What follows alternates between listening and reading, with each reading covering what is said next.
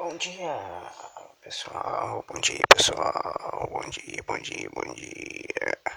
Se você está me ouvindo à noite, boa noite. Se você está me ouvindo à tarde, boa tarde. Vamos começar mais um podcast.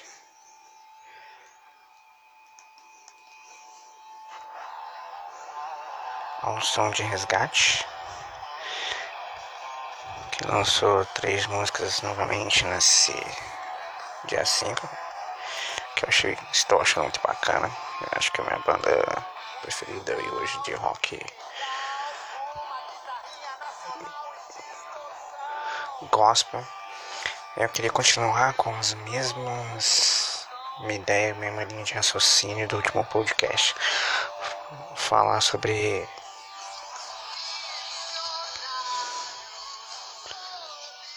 os movimentos da cidade, sabe? Os movimentos em que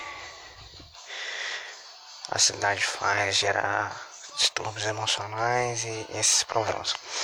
Uma coisa, cara, que me chamou muita atenção foi quando em 2017 ou 2018, se eu não me lembro muito bem, eu aprendi qual foi qual que era o conceito de principado e potestade. E isso ampliou muito a, a, a minha mente em questão de camadas espirituais da palavra de Deus. E eu queria trazer um pouco disso para a questão desse, desse movimento que a gente estava falando há algum tempo. Aí em Efésios capítulo 6, versículo 12, tá bem assim, pois não temos, pois não lutamos contra inimigos de carne e sangue, mas contra governantes e autoridades do mundo invisível, contra grandes poderes neste mundo de trevas e contra espíritos malignos nas esferas celestiais. Mas eu prefiro usar, em vez de governantes e autoridades, principados e potestades. Então a NVT, dando uma modificada um pouco na NVT, que já é muito boa, fica assim: Pois nós não lutamos contra inimigos de carne e sangue, mas contra principados e potestades do mundo invisível, contra grandes poderes neste mundo de trevas contra espíritos malignos nas esferas celestiais. E qual que é a definição de principados e potestades que eu aprendi numa pregação há muito tempo atrás do Ed Henry. Que principado e potestade é aquilo que não é uma pessoa, mas funciona como se fosse. Tem raciocínio e sentimentos, sentimentos próprios. Exemplo: espíritos corporativos, é, Congresso Nacional e o exemplo mais claro da Bíblia é o mamon, que é citado lá em Mateus 6,24, que é o dinheiro, que ele era representado por uma manobra aparente de, de um cara deformado que carregava uma, um saco de moedas. Acho que eu já comentei sobre isso no, no, nesse podcast também, quando eu falei sobre batalha espiritual, eu acho. Mas o que, que eu quero trazer? Então, dentro desse conceito de principado e potestade, que é uma pessoa, não é uma pessoa, mas tem sentimentos como, raciocínio como, a gente vai entender que cada cidade tem seu principado, sua potestade, tem seu ethos coletivo, tem seu, seus movimentos coletivos em, em que acaba que a população acaba se comportando como uma cidade.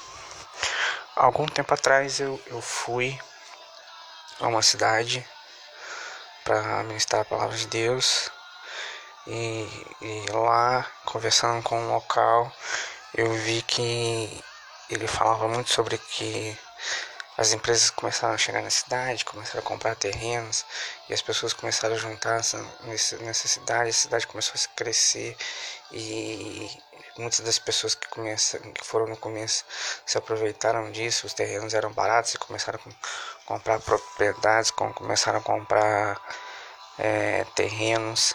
Eu vi que o espírito da cidade era esse, era comprar terrenos, comprar propriedades, é ter posses. E a palavra de Deus vai falando que cada cidade tem um espírito que, que, que se movimenta nessa questão. É, até o próprio Jesus disse que disse uma vez até sobre Jerusalém em Lucas, capítulo 13. Ele faz a lamentação sobre Jerusalém e ele fala que Jerusalém é a cidade que matava os profetas. É o, o tinha um espírito de, de, de matar profetas. É, ele diz assim: Naquele momento, alguns fariseus lhe disseram: Vá embora daqui, pois Herodes Antipas quer matá-lo. Jesus respondeu: Vão dizer àquela raposa que continuarei a expulsar demônios a curar, hoje e amanhã, e no terceiro dia. Realizarei meu propósito. Sim, hoje, amanhã, depois de amanhã, devo seguir o meu caminho, pois nenhum profeta de Deus deve ser morto fora de Jerusalém. Jerusalém, Jerusalém, cidade que mata profetas e apedreja mensageiros de Deus. Quantas vezes eu quis juntar seus filhos como a galinha protege os pintinhos sobre as asas, mas você não deixou. E agora sua casa foi abandonada, você nunca mais verá, até que diga: Bendito é o que vem em nome do Senhor. Então, cada cidade tem um julgamento, cada cidade tem um espírito coletivo que o domina. O que a gente aprende a trazer para cá? Muitas cidades são vistas de, de algumas formas pela sua população. Eu vejo muito nas letras do, do do Kivitz, que é o filho da Ed que é, que é um rapper, e até de um é, dos rappers que eu já ouvi fala, cantando crioulo, por exemplo, que não existe amor em SP, quando ele canta essa música, que eu achei muito interessante, do Kivitz falando, falando que sobre alguém jogando água numa manhã fria em SP também. É, então me parece que o espírito de São Paulo é o espírito de uma cidade insensível, uma cidade fria, uma cidade que, que o próprio clima é frio, que as pessoas são frias em questão ao próximo. A insensibilidade do amor, a frieza espiritual, a frieza dessa compaixão. O Rio é citado pela violência, mas também é citado pelo funk, pela lasciva, via pelo sexo e cada cidade tem o seu movimento.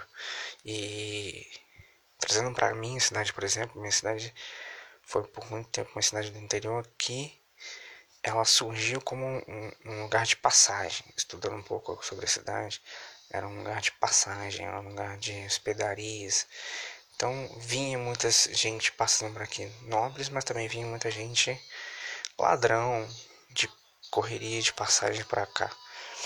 Então, cara, o que eu vejo que sempre empodera nesse lugar é a prostituição, às vezes. Em locais muito pitorescos da cidade, a, a prostituição, porque também eu acho que existia muito tempo uns cabarés, alguma coisa assim. Cara, é muito difícil essa cidade, alguém com um negócio prosperar. É muito difícil, cara tem que se manter muito tempo. Coisas, às vezes o cara que quer ficar por tempo, há muito tempo aqui, é, é tão complicado. Mas também eu também vejo que há uma tá um, havendo uma modificação no espírito da cidade. A cidade é, passar como é, em sentido de passagem, também passava por períodos. Então passava por períodos de violência e passava por períodos de muita calmaria há muito tempo atrás. E isso tem sido mudado. Eu tenho visto cada vez mais a violência imperar, cada vez mais é, aumentar o nível de violência, aumentar o nível de roubo, de gente usando droga no meu bairro, por exemplo, que não é comum. É, e eu vejo que todos esses movimentos acabam gerando em nós um estresse emocional, um, um, um, um risco de, de, de um surto de estresse muito grande, porque nós estamos no meio da cidade, nós estamos lidando com a violência, nós estamos lidando com a frieza, nós estamos lidando com a pobreza, é, é, nós estamos lidando com com a insensibilidade das pessoas, com a correria do, no trânsito, a violência no trânsito, a agressividade no trânsito.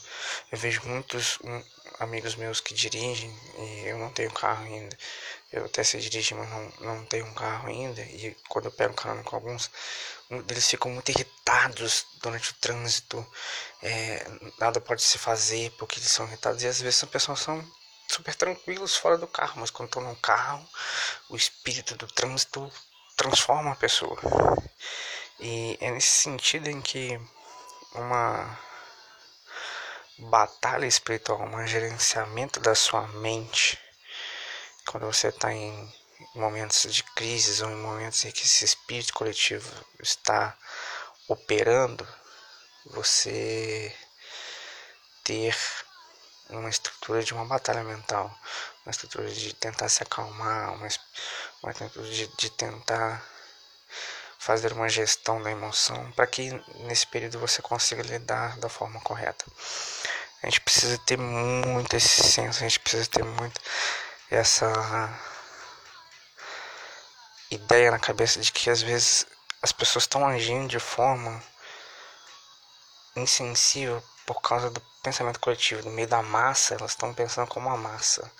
E às vezes elas não pensam assim. Então a gente tem que parar, respirar neste momento e não tentar no, entrar no fluxo mental da cidade, sabe? Tentar entrar no fluxo mental de Cristo, em que talvez em meia confusão de Jerusalém, em meia confusão de que Herodes queria matá-lo, ele estava pensando em curar, expulsar demônios e seguir no seu caminho de redenção. E às vezes é isso que a gente tem que tentar fazer. No meio da confusão da nossa cidade, no meio da, da frieza da nossa cidade, no meio do corre-corre da nossa cidade, não se deixar levar pelo estresse da cidade. Tentar fazer o movimento contrário, o movimento de se acalmar, pensar nas coisas primeiro e seguir o seu caminho, o seu fluxo de abençoar a vida das pessoas, de para onde você passar a ser um diferencial na vida. Cara, fico com isso aí, são 5h54 da manhã. Eu estou acordado desde 4h30. Talvez o áudio não tenha ficado ligado, a voz não tenha ficado legal. Mas, cara, fique com isso no pensamento. Nós precisamos imperar nosso fluxo mental. Nós temos, temos que imperar o nosso eu, né? nós temos que pilotar esse nosso eu e não deixar de ser levado pelas principais, pelas potestades da nossa cidade. Valeu? Abraço para vocês.